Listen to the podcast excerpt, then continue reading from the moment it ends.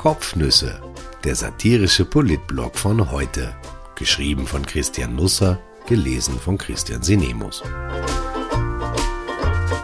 Heute ist der 18. März 2021.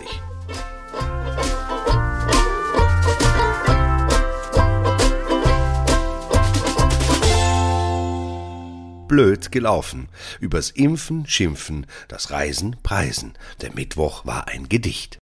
Es ist ja manchmal so in Beziehungen, man biegt irgendwann in unterschiedliche Richtungen ab. Bei Corona und Österreich ist das nicht anders. Gestern schoss die Zahl der Neuinfektionen in die Höhe, gleichzeitig stach die Regierung der Hafer. Sie pinselte uns einen Frühling und Sommer in bunten Farben auf, wir werden durch Mohnblumenwiesen laufen und das Meer durchpflügen, Essen nicht mehr nur heimtragen und es schön finden, wenn das Theater wieder Theater macht. Es wird ein Leben fast wie früher, unsere Dankbarkeit wird keine Grenzen kennen. Die Impfungen werden nur so ins Land geschwemmt werden. Jeder wird bis Ende Juni so viele Impfangebote erhalten haben, dass man es fast schon als Belästigung empfinden könnte.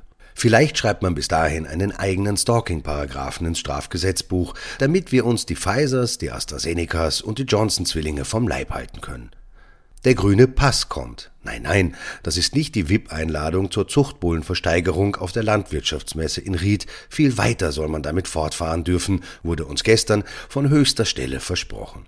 Ursula von der Leyen, Kommissionspräsidentin der EU, stellte die Pläne in Brüssel vor. Wir haben volles Vertrauen in ihre Kompetenz gewonnen, seit sie das Impfmanagement zu unserer vollsten Zufriedenheit erledigt hat. Ja, Erledigt trifft es ziemlich gut. Nachdem sie das in den Sand gesetzt hat, setzt sie jetzt uns vielleicht in den Sand. Wir werden wieder reisen dürfen, vor allem ans Meer und vielleicht sogar schon im Mai, wenn sich die Tage zu Fenstern verketten. Ich rieb mir gestern ein bisschen die Augen. In der Früh wurde bekannt gegeben, dass es in den 24 Stunden davor 3239 Neuinfizierte gegeben hat, so viele wie heuer noch nie an einem Tag.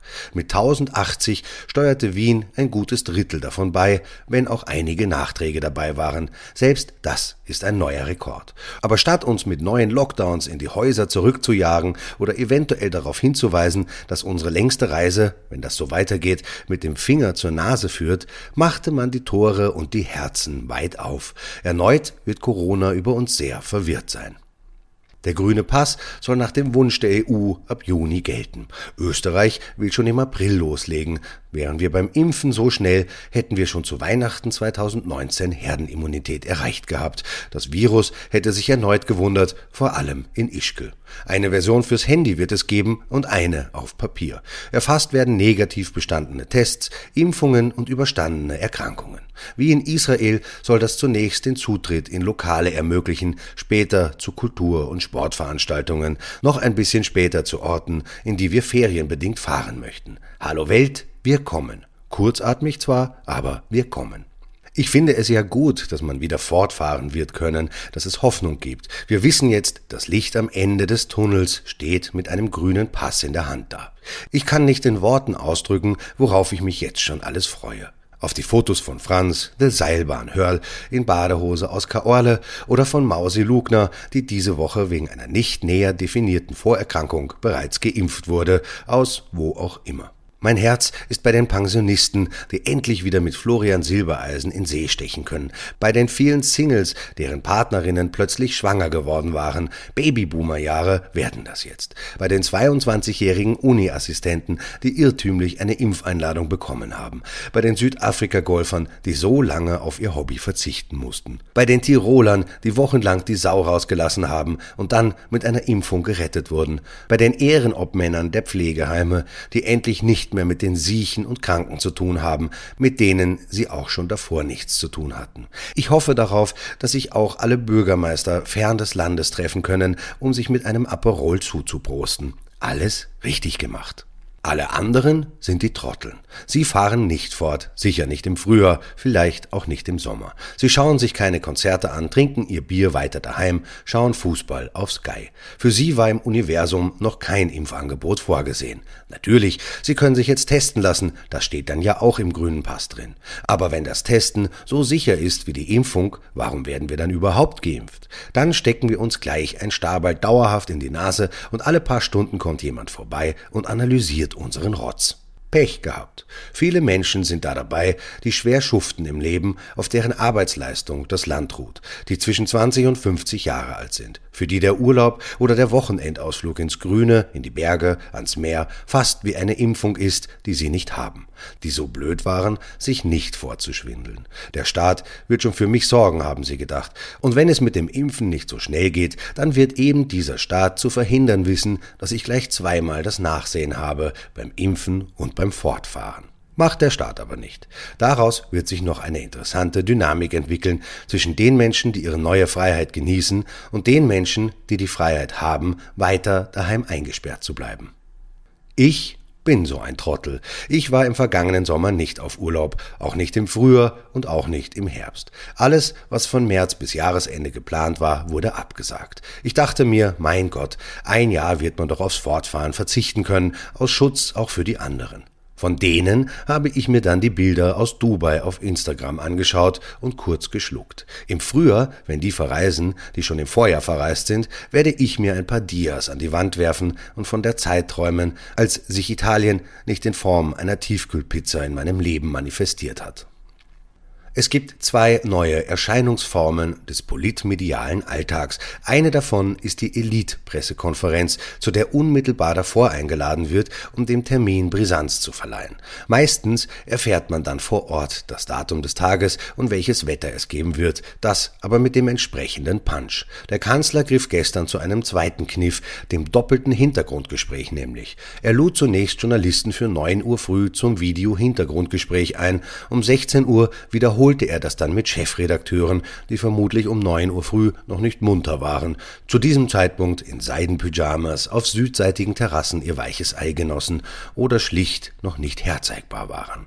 Dazwischen absolvierte der Kanzler das Pressefoyer nach dem Ministerrat. Ich bekam fast feuchte Augen, nicht allein, weil der Gesundheitsminister nach seiner zwischenzeitlichen Unpässlichkeit dazu zurückgefunden hat, etwas in der Hand zu halten. Sebastian Kurz trat mit Werner Kogler, Rudolf Anschober und Alexander Schallenberg auf. Es war fast wie in den gloriosen Tagen des virologischen Quartetts. Es wäre vielleicht charmant gewesen, Elisabeth Köstinger dazu zu bitten, zumal an diesem Tag der grüne Pass vorgestellt wurde und es mein Letztstand ist, dass sie immer noch dem Tourismus als Ministerin vorsteht. Aber es ist wohl besser, wenn die gemeinsamen Pressekonferenzen Männersache bleiben. Jetzt haben wir einmal das Wahlrecht für Frauen geschafft, mit dem Rest sollten wir nicht so hudeln. Schließlich liegt das Land ja beim Kanzler in guten Händen, auch Europa, muss man nunmehr sagen. Letzte Woche hatte Kurz die EU zart darauf hingewiesen, dass die Impfstoffverteilung ein ziemlicher Murks ist. Schon ein paar Tage später hat er die Lösung dafür bei der Hand.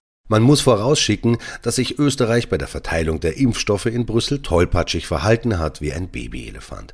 Man sicherte sich eine größere Ladung AstraZeneca, das nicht so toll ist. Bei Pfizer, BioNTech, Moderna und Johnson Johnson ließ man Dosen liegen. Bis zu 700.000 hätte man mehr haben können, hat sie aber nun nicht.